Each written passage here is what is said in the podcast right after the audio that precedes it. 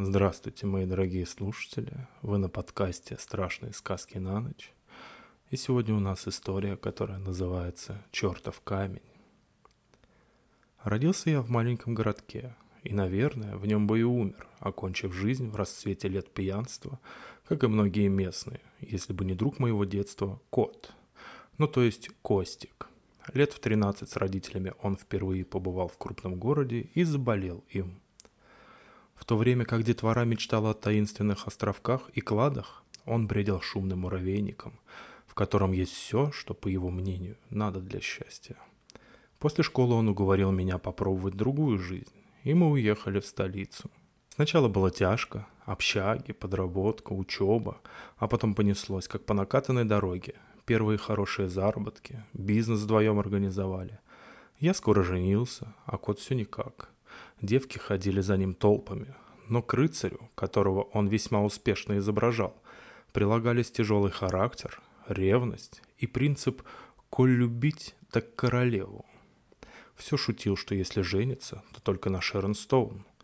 В общем, жизнь наладилась, я даже свою родню перевез к себе поближе, а вот Костя не успел. Старики умерли, уехал хоронить, да и пропал. Вернулся кот через три месяца, осунувшийся, уставший весь какой-то. Предложил выкупить его долю в бизнесе. Домой, мол, хочет вернуться. Я был изумлен. Он домом своим Москву мог назвать, но уж никак не то захолустье, из которого мы когда-то чудом выбрались. Он его с нескрываемой ненавистью в голосе величал Усть-Зажопинском и настаивал, чтобы это к нему приезжали родители, лишь бы самому там не появляться. Да и кто, будучи в здравом уме, поедет из столицы в убогий городок, живущий единственным устаревшим еще при царе Горохе заводом, который вот-вот закроют. Еще, говорит, в Москве я не высыпаюсь, а там воздух свежий, отоспался за все годы, а у самого такие мешки под глазами. Я пытался образумить, хотя бы уговорить и не продавать жилье, и не выписываться. Куда там, к доводам разума он вообще не прислушивался. Угрожал мне, шипел, чтобы я не вмешивался в его жизнь – Воевал-воевал я с его внезапным бредом, да и сдался. К черту. Хочет жизнь свою гробить, пожалуйста. Долю его я с грехом пополам выкупил, поругались напоследок страшно. А через три месяца он звонит, как ни в чем не бывало, на свадьбу приглашает. Я, конечно, согласился. Появилось, наконец, логичное объяснение отъезду. Только вот чтобы такой рациональный, хладнокровный и умный человек настолько потерял голову из-за бабы – не знаю. Даже если в глубинке он действительно откопал себе Шернстоун. И черт возьми, насколько верным оказалось это «откопал». Бледная, не то чтобы страшная, но серая и незаметная, с жидкими волосами на конском хвосте, полноватая, низенькая, боится всех, говорит тихо и в основном чушь, ума еще меньше, чем красоты. Почти Шеренстон, ага. И рядом кот. Высокий, обаятельный, приятный на лицо, спортивного телосложения, всегда стильно одетый, начитанный и увлекающийся историей и археологией. Я был в шоке, хотя одна мысль у меня была. Неужто по залету? Я подошел к нему на свадьбе, когда он курил на заднем крыльце облезлого ресторана. Нет, ты не поверишь. Кот поднял на меня усталый и потухший взгляд. «Просто я не могу без нее. Знаю, звучит ужасно, но мне без нее некомфортно почти до физической боли. Я догадываюсь, что это не любовь. Я не знаю, что это. Но иногда просто надо не противиться судьбе». Ответ был более чем странным. Но внятнее ничего из него я так и не выдавил. Те дни, что я гостил у них, он говорил на любые темы, кроме своей жены делился планами отремонтировать дом родителей, приглашал летом приехать. И да, теперь мы перезванивались. Он с явным удовольствием выспрашивал мои новости, интересовался делами фирмы, но на предложение вернуться хотя бы на время отвечал категоричным «нет». Все чаще звал отдохнуть и в конце июня уговорил все-таки. Дела шли все хуже с самого его отъезда. Пыльная Москва давила раскаленным асфальтом. Уехать на природу казалось такой хорошей мыслью. Тем паче, что жена с детьми укатила к своим родителям на море. С момента той последней встречи, спустя полгода, друг выглядел явно лучше. Снова улыбчивый, довольный, разве что не урчал, как настоящий кот. Хлипкая хатка его родителей превратилась в двухэтажный солидный коттедж. Когда только успел. Дом, надо сказать, стоял на самом краю города.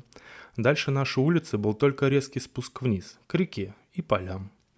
Там никто ничего не строил, почва плохая. Внизу мы играли в детстве. Место пустынное и жутковатое. На том участке реки тонули часто. Взрослые объясняли это подземными источниками с ледяной водой.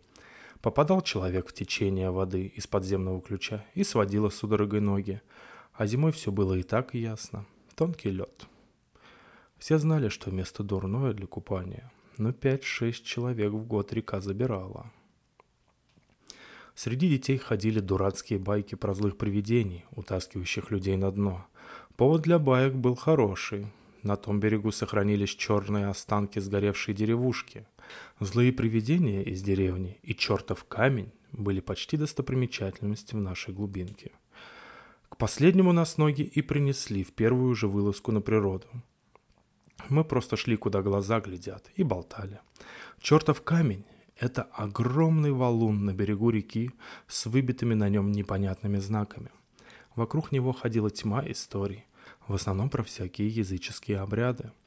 И, наверное, они были недалеки от истины.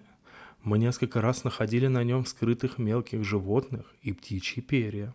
Не знаю, было ли это жертвоприношением, или, может, кто-то просто хотел отпугнуть детишек от опасного места – Говорили, что взамен на что-то дорогое камень может исполнить любое желание. Никто не верил, само собой. Помню с детства, как Ленка, одноклассница моя, закопала рядом любимую куклу, плакала и просила, чтобы родители перестали пить. Не исполнилось, конечно. Странное, кстати, дело. Я думал, что со временем под своим чудовищным весом камень уже уйдет в песок хотя бы на четверть. Сидя на высоком обрыве, я жаловался коту на то, как плохо идут дела, просил снова его вернуться. Он молча смотрел на воду. И тут мне в голову стукнула дурная мысль. Я встал и, положа на валун обе руки, громко попросил у мироздания денег и решения проблем. Много, быстро, и чтобы мне за это ничего не было. Кота это развеселило. Он сказал, что подумает, раз я уже у черта денег просить решил. Уже вечером, сидя за домашним сливовым вином, он предложил мне помочь мне своими сбережениями. Но дела мои были не настолько плохи, чтобы потрошить счета друга. Тем более, что работы в этой дыре не было. Он предполагал, видимо, на эти деньги жить. А у меня теплилась надежда, что он вернется в столицу. Да и внезапно заиграла гордость. Что я, не могу без него ничего сделать, что ли? В поисках новой темы для разговора я оглядел кухню, отметив, что ей не хватало женской руки. Все было аккуратно и чисто. Кот вообще был очень щепетильным в этом плане, но не хватало чего-то душевного такого, уютного, вышивки какой-нибудь, например. Да и всяких женских штучек в ванной не было. Я осторожно поинтересовался. Давно со Светкой разбежался. Да не разбежался. Утонула она в мае. Кот открыл форточку и, вернувшись за стол, закурил. Редкое зрелище. На моей памяти он никогда не курил в помещении. Мы тут уже жили. Поругались вечером. Выскочила на улицу в истерике. Я за ней. Одумался вроде, помириться решил. Но там такой туман был, что сколько ни ходил, все к дому возвращался. Утром, ниже по течению... Он помолчал и потянулся в тумбочку за еще одной бутылкой. Нашлась. Дура. Ночью успокаивать нервы купанием в холодной воде. Вижу ее, правда, иногда. Меня как холодом обдало. Он сказал это таким обычным будничным голосом, будто поинтересовался, который час. Пересилив себя, я ухмыльнулся и отодвинул от него бутылку. Кот шутку оценил, рассмеялся и, прикурив еще одну сигарету, двинулся уже на крыльцо. Сгущался туман. Здесь, в низине, он был частым гостем. Вот там Светку и вижу. Кажется, стоит там, зовет, а потом спускается к реке. Веришь, нет? Сто раз хотел уехать уже. Да хоть центр города. А я все жду по вечерам этот дурацкий туман. Если б я ее нашел тогда. Вон, видишь? Он судорожно махал рукой в сторону реки. но я ничего не видел. Сплошное марево. А потом кот сорвался с места и собрался туда идти, весь сам не свой. Я едва успел его схватить и втащить чуть ли не силой в дом. Под ярким светом кухонной люстры он словно пришел в себя, извинился и пошел спать. Полторы недели пролетели практически незаметно. Комфортный дом, природа, свежий воздух, здоровое питание. А из кота тот еще массовик-затейник. В общем, в Москву возвращаться не хотелось, но пришлось. И лучше бы я не возвращался, а потерялся где-нибудь в глуши. Все шло наперекосяк. Все разваливалось, за что не брался, а младшая дочь серьезно заболела. Буквально за месяц вся жизнь рухнула в долги. Кредиторы начали угрожать. Жена стала бояться выходить из дома. Квартиру решил продать. И контрольный выстрел. Новость о смерти кота. Я с тупым выражением лица сидел у телефона и слушал что-то о наследстве. Завещании. Я не мог даже представить себе, что это когда-нибудь случится. Он для меня был роднее всех родственников вместе взятых. Не помню, как ехал туда. Сразу на кладбище. Его даже похоронили родственники жены. Я узнал слишком поздно. Говорил с ним о чем-то. И, боже, даже стоя у его могилы, я отчаянно не хотел верить. Все было как в тумане. Выяснилось, что он оставил мне дом и двухкомнатную квартиру в центре города. А последний я даже и не знал. Видно и правда хотел перебраться подальше от своих туманных видений. Поехал к нему домой. Уже темнело, и я пошел сразу спать. Ночью проснулся от странного шума внизу. Подумал, что воры забрались, пустующий официально дом. Что тут брать было? Я скорее был удивлен, что до сих пор никто не влез цапнул стальной пруд, которым шторы поправляли, и пошел на первый этаж. Но нет, никого не было.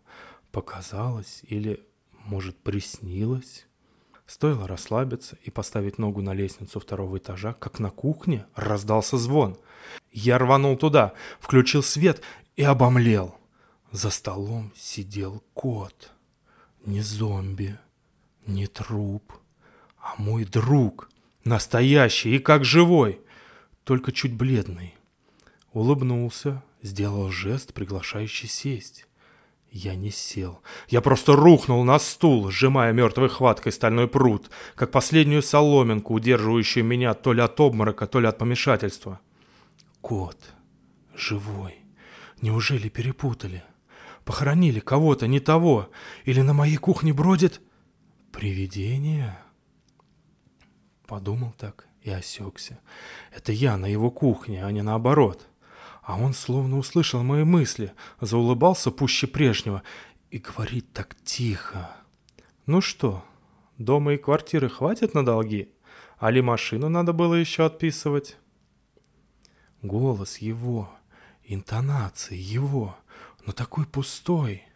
Вот, он губами и глазами улыбается, а голос пустой, бесцветный наливает мне стакан своего домашнего вина, все улыбается, а я думал, что с ума сойду. Стакан этот я залпом выпил и снова вцепился в свой пруд, а кот газетки потянулся, оторвал клочок и написал что-то, положил передо мной. Читаю. «Беги!» И просыпаюсь в холодном поту. Меня бьет крупная дрожь. На часах три ночи. За окном привычный туман, только сон. Успокоив себя, пошел на кухню воды попить. На входе спотыкаюсь. Вот он, мой спасательный стальной пруд. Включаю свет. На столе пустая бутылка и стакан, перевернутый вверх дном. Под стаканом что-то лежит. Точно, клочок газеты с кричащим «Беги!». Очнулся я уже часов в шесть утра в своей машине, судорожно сжимая металлическую иконку Николая Чудотворца, прежде приклеенную к передней панели.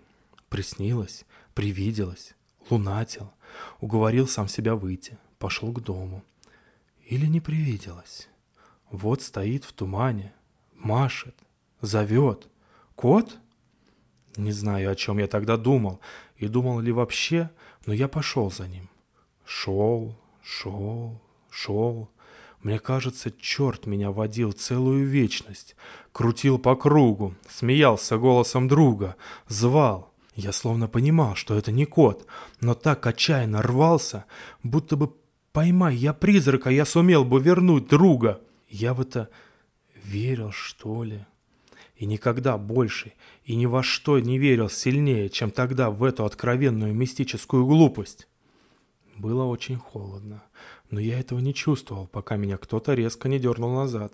Оказывается, я уже стоял почти по пояс в ледяной воде, рядом с чертовым камнем, а какой-то старик тянул меня за руку. Счастливая случайность. Сосед увидел, как я побежал к реке и пошел за мной. Я ему все рассказал. Думал, он сейчас санитара вызовет, а он головой покачал только. Говорит, много дураков к камню ходят. Вот и вылавливают потом их. Или их близких. Самое дорогое, говорит, забирает. Говорит, мол, кот знающий был, не нашего теста. Кота слушай.